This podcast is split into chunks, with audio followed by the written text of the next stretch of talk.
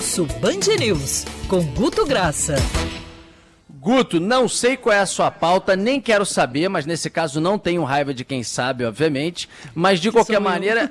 é, também não tenho raiva, adoro a Agatha, mas tá tudo bem, tô sem a pauta aqui. Mas eu te digo uma coisa: acho difícil que uh, o movimento das redes sociais ontem à noite não tenha sido muito focando no Rio de Janeiro, em cima do anúncio da cidade, questionado esse anúncio por alguns epidemiologistas, de liberar a partir de hoje, quarta-feira, em ambiente aberto, uso de máscara, né? Você pode usar, mas quem não quiser usar em ambiente aberto, em fechado fica obrigatório, está liberado a partir de hoje, decisão anunciada pelo prefeito Eduardo Paes ontem no final do dia. Com essa questão de máscara, imagina o quanto que isso não movimentou as redes, né, Guto? Bom dia. Bom dia, Rodolfo. Movimentou e até um pouco menos do que a gente esperava, tá, Rodolfo? No Rio de Janeiro a gente esperava um pouco mais. É quase que aquele sinal da, da fadiga da pandemia que você começa a ver na rua, que você começa a ver nas redes o assunto, mas foi o assunto que bombou, não tenha dúvida, e 30% do que comentava o assunto considerava precipitado. Quem não é, é os outros 30%, Rodolfo, falavam ainda bem. Ou seja, eh, na dúvida, as pessoas parecem que estão comemorando, parte fica assustada e no final a gente tem que jogar para aquele crédito ciência, ciência, ciência e ouvir o epidemiologista, ouvir o, o, o governante. Mas, repito, o assunto entra complicado porque um terço considera precipitado, um terço comemora. E o assunto acaba ficando com quase que um terço que esse outro terço que se compõe do que não sabe para onde vai, tá, Rodolfo? Ou seja, no Rio de Janeiro o assunto entra dessa forma e o que chama a atenção, tá, Rodolfo? Demasiado que 70% dos comentários em rede aberta que traziam o assunto de máscara traziam assuntos correlatos à área de saúde.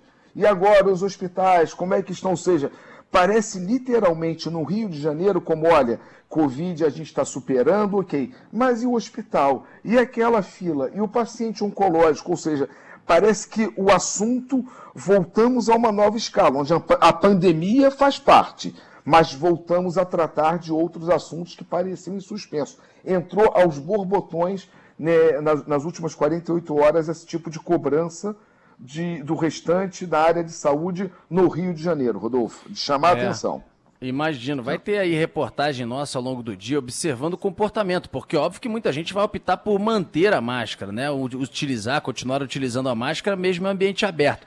Vamos ver qual vai ser a adesão. Tem gente que nunca usou a máscara, né? Desde o pico da pandemia, meio, início, fim, nunca usou é, tem gente que vai deixar de usar e tem gente que continuará usando. A gente vai sentir isso ao longo do dia e nos próximos dias. Agora, você também, Guto, pegou a percepção, não poderia ser diferente, das pessoas também indignadas com a morte desse menino de um ano que estava numa barbearia. O cara chegou, os caras chegaram para executar um outro e tiro para dentro da barbearia. O um menininho de um ano, cara, cortando o cabelo com o pai e com o irmão que também foi atingido, mas esse sobreviveu. Acaba sendo é, abalroado, atingido por uma bala perdida e morre, cara. Que loucura, meu Deus do céu.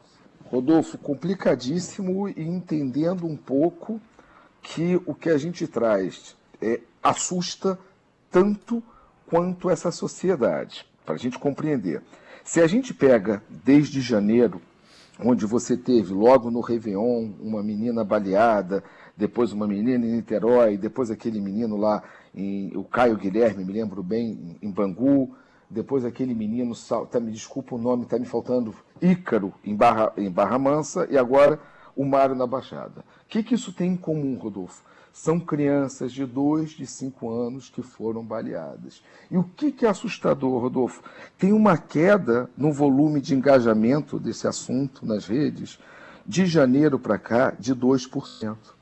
E não culpem a imprensa. A imprensa ofereceu quantidade absurda de links. Será que aí a dúvida, quando a, quando a Cibele e o Fábio me voltaram, será que a gente está ficando é, meio coração duro? Minha única resposta, Rodolfo, é lembrar de dois casos também envolvendo crianças e bala, que em 2018, na porta de um colégio na Zona Sul, teve uma, um bebê baleado no colo da mãe. Em 2019, um bebê baleado na barriga da mãe.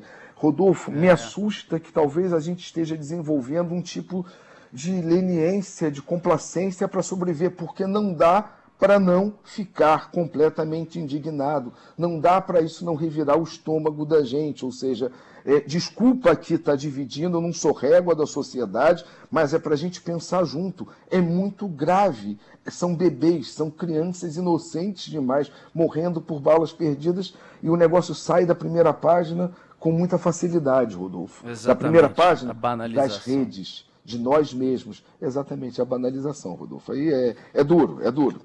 Muito triste, cara, muito triste. E a gente tem que ficar lutando contra isso. A gente, como ser humano, a gente não pode aceitar e virar uma coisa de uma notícia comum, como se a gente estivesse dizendo que um sinal de trânsito está apagado agora em Copacabana. Não podemos, porque aí realmente é o um movimento. Ontem um, um ouvinte me escreveu no Twitter e disse: se fosse de um jovem da Zona Sul, da Barra, etc, etc, da, da, alta sociedade, a repercussão seria muito maior em termos até da própria sociedade, de assim, um, uma sociedade mais impactada, mais envolvida com o tema, etc, etc, etc. É, eu tendo a concordar com ele, tendo a concordar com ele. Eu digo em termos de uma repercussão geral, até em redes sociais que o Guto acompanha também. É, a gente tenta o tempo inteiro aqui lutar contra isso. Tanto que ontem falamos ao longo de todo o dia, domingo também, estamos voltando a falar sobre esse assunto que deixa qualquer um indignado. Agora, por falar em indignação e coisa que está meio que banalizando, é aumento de combustível. É, eu lembro, Guto, que lá atrás, como tinha aumento, sei lá, cada três meses, seis meses, aumento de combustível, mesmo que fosse de 2%, era aquela notícia. Aumenta agora, não que não seja, a gente noticia todos, mas assim as pessoas até estão perdidas, porque, sei lá, toda semana, a cada 10 dias, toda hora é aumento de combustíveis. E isso Rodolfo, repercute também, né? Rodolfo, eu sou mais velho, eu sou da pré-história, antes da rede social. Eu sou de entrar aquela vinhetinha do plantão sobre aumento de combustível e as pessoas pegarem a chave do carro e sair para abastecer, dizendo que ia aumentar a partir da meia-noite. Não sei se os brasileiros ainda se lembram um pouco disso. Entrava a vinheta de plantão, vai ter aumento de combustível, as pessoas saíam. Essa banalização, Rodolfo, ela está criando o que? Dentro das redes da modernidade, primeiro, a distribuição farta do meme como catarse, né? como dizia o nosso querido e saudoso Bochá, um pouco para engolir essa gororoba. É o pessoal brincando que está com medo do, do, governo começar a aumentar o preço do chinelo, que está frequentando os locais mais caros que frequenta, é mercado e posto de gasolina, aquelas brincadeiras assim, estou com medo que suba o carro do ovo, esse está tá aparecendo demais. Gente, com esse combustível, como é que a gente vai encontrar o carro do ovo? Ou seja, a brincadeira para dissolver.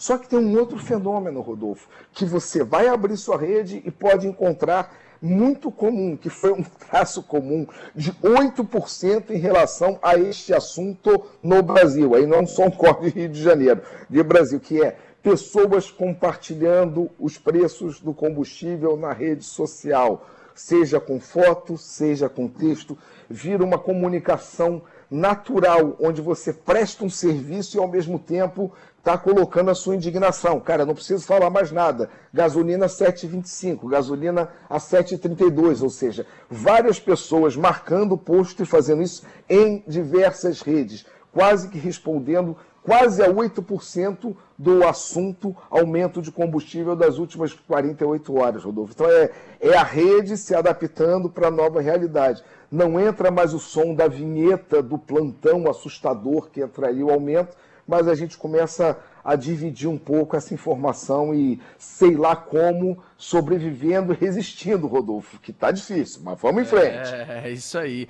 Valeu, Guto, querido, um abraço, até semana que vem. Ou qualquer edição extraordinária. Só chamar. É Beijo verdade. em todos aí. Beijo. Tchau, tchau.